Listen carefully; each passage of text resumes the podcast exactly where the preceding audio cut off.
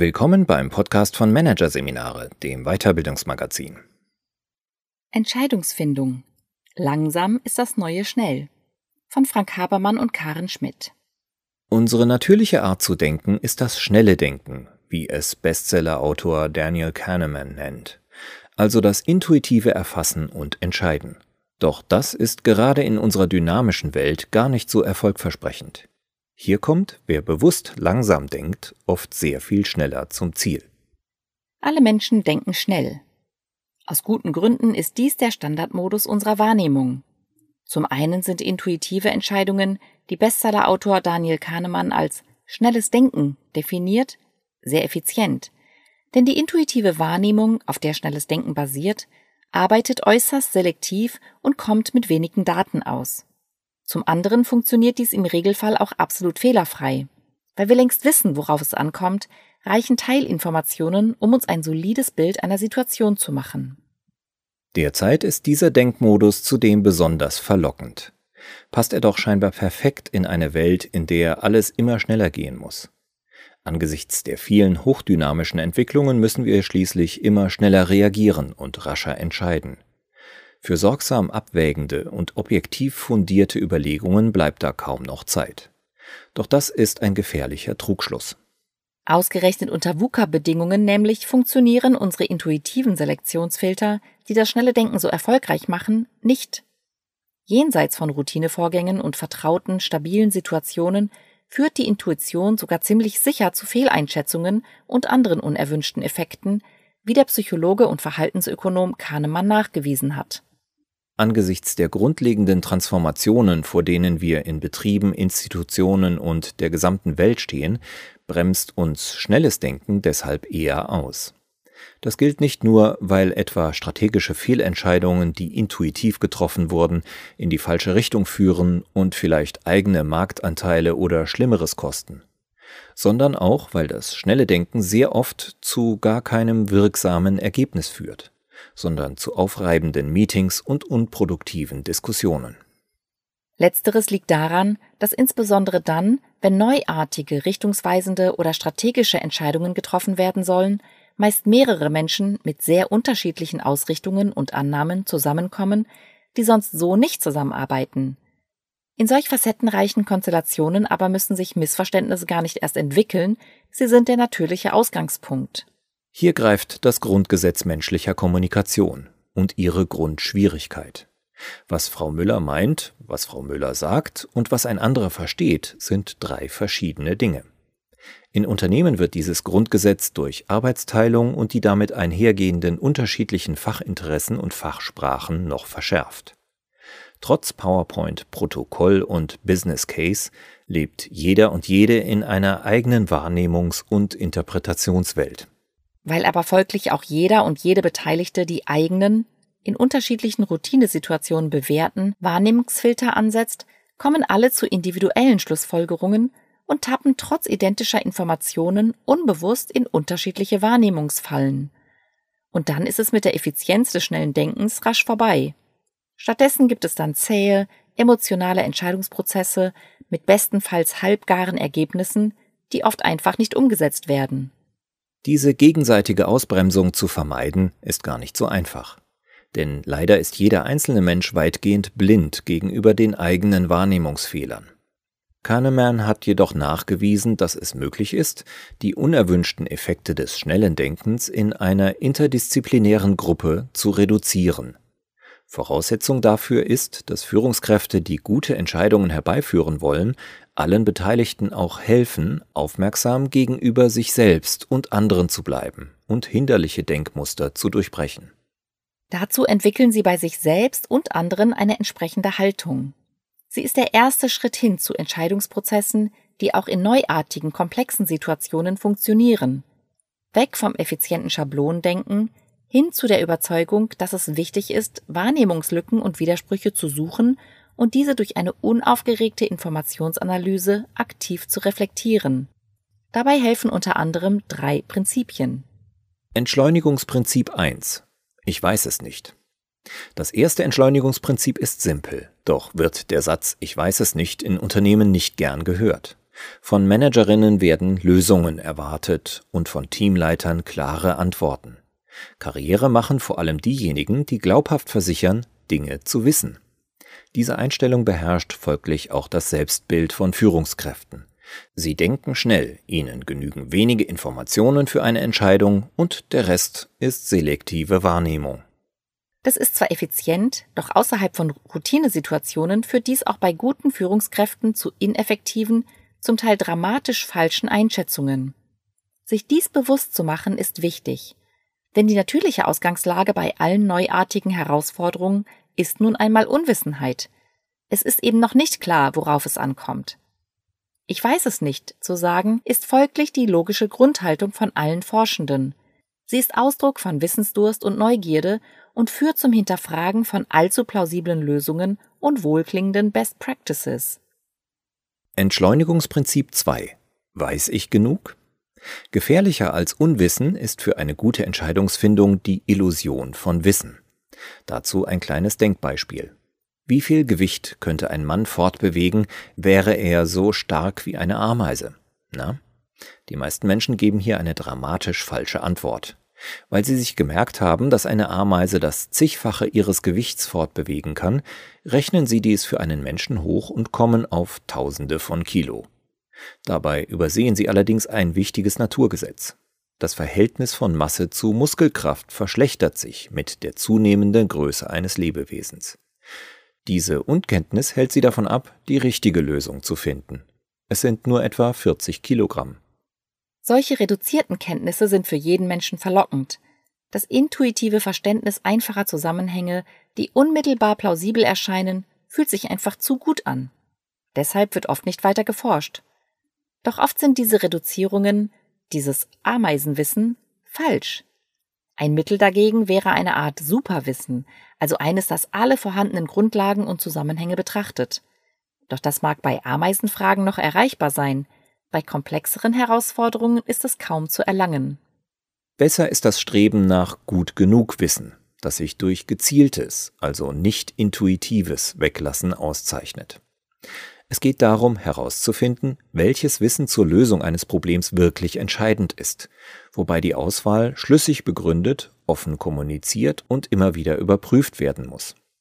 Dazu gehört auch, kritisch gegenüber einfach klingenden Modellen zu sein, die neuartige, komplexe Fragestellungen greifbar machen sollen. Denn selbst berühmte Managementkonzepte sind nicht vor unglücklichen Reduzierungen gefeit.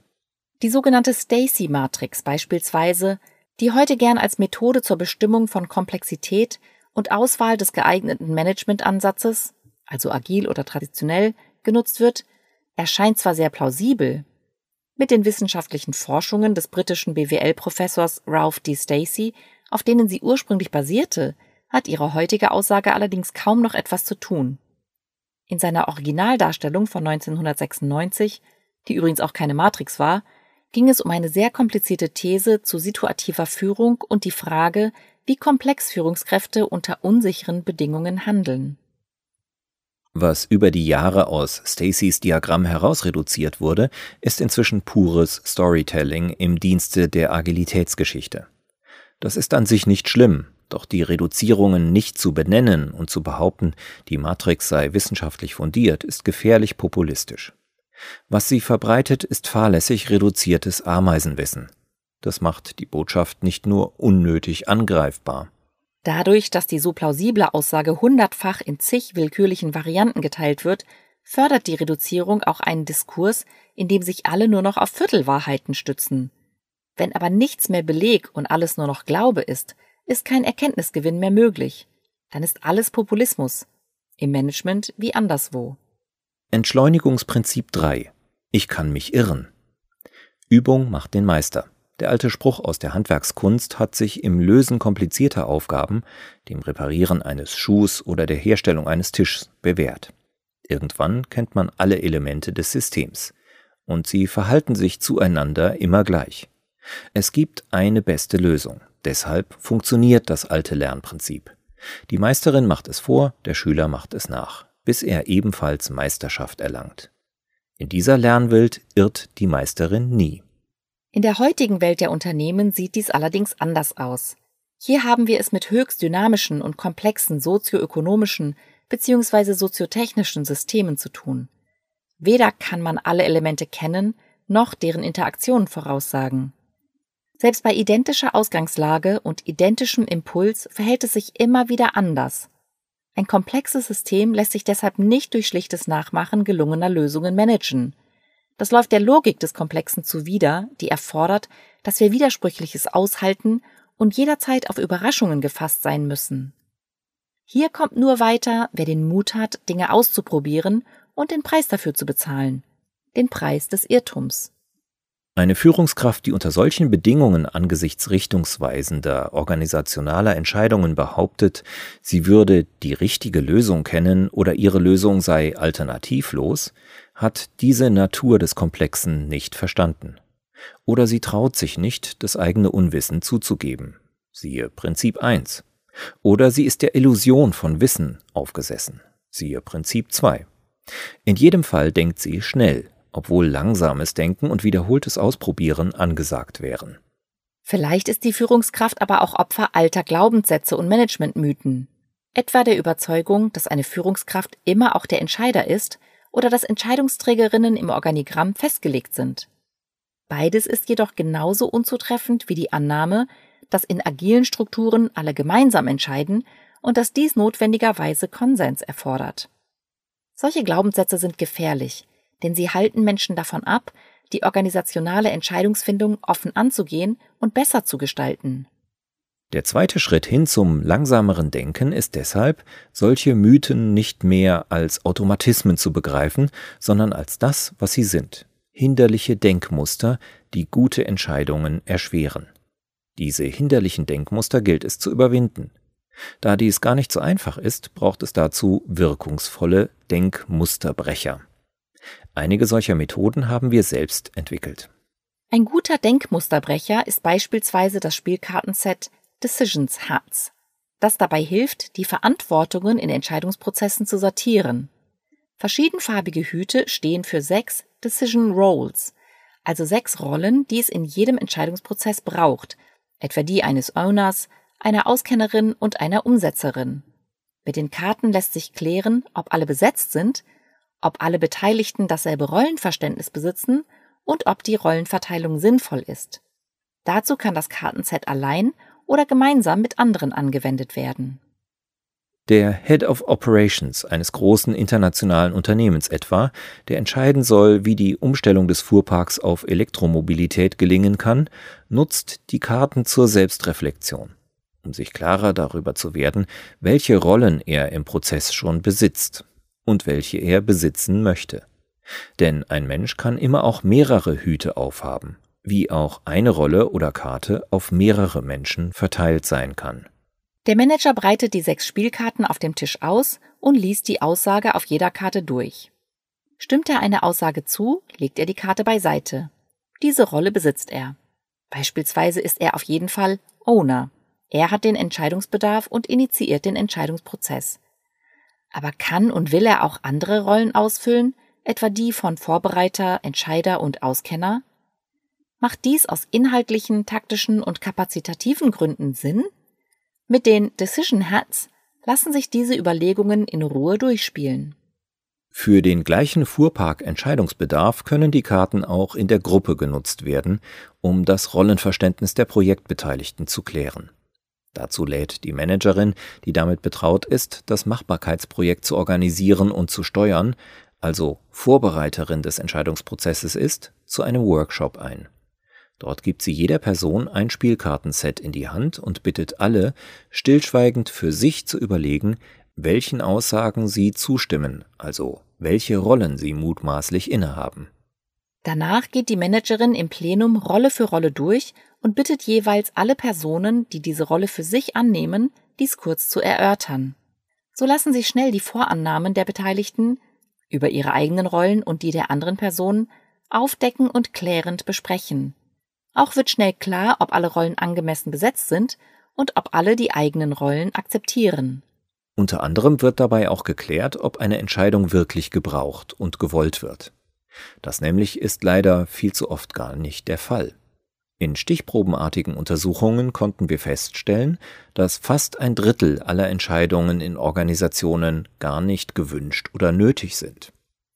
Wenn es aber niemanden gibt, der die Hand hebt und sagt, ja, ich will diese Entscheidung haben, hat ein Entscheidungsvorhaben keinen Zweck und somit auch keinen Sinn. Solche Werkzeuge, mit denen sich die Automatismen des schnellen Denkens durchbrechen lassen, ermöglichen also nicht nur ein bewusstes, also langsames Denken nach Daniel Kahnemann, selbst unter dem üblicherweise vorherrschenden Druck des Alltagsgeschäfts. Sie helfen Menschen in Organisationen auch, etwa durch die frühe Rollenverteilung und Klärung, unnötige Mehrarbeit sowie Frustrationen bei der Entscheidungsfindung weitgehend zu vermeiden. So aber können wir in komplexen und unsicheren Zeiten nicht nur gut entscheiden und vorankommen, sondern oft sogar effizienter und zügiger als durchs gewohnte schnelle Denken.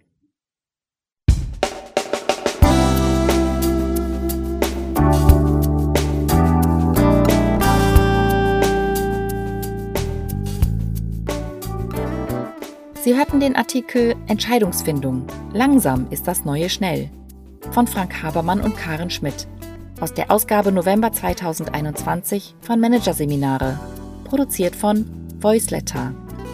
Weitere Podcasts aus der aktuellen Ausgabe behandeln die Themen Emotionale Diversität fördern, Melancholie fürs Management und Selbstreflexion im Meeting.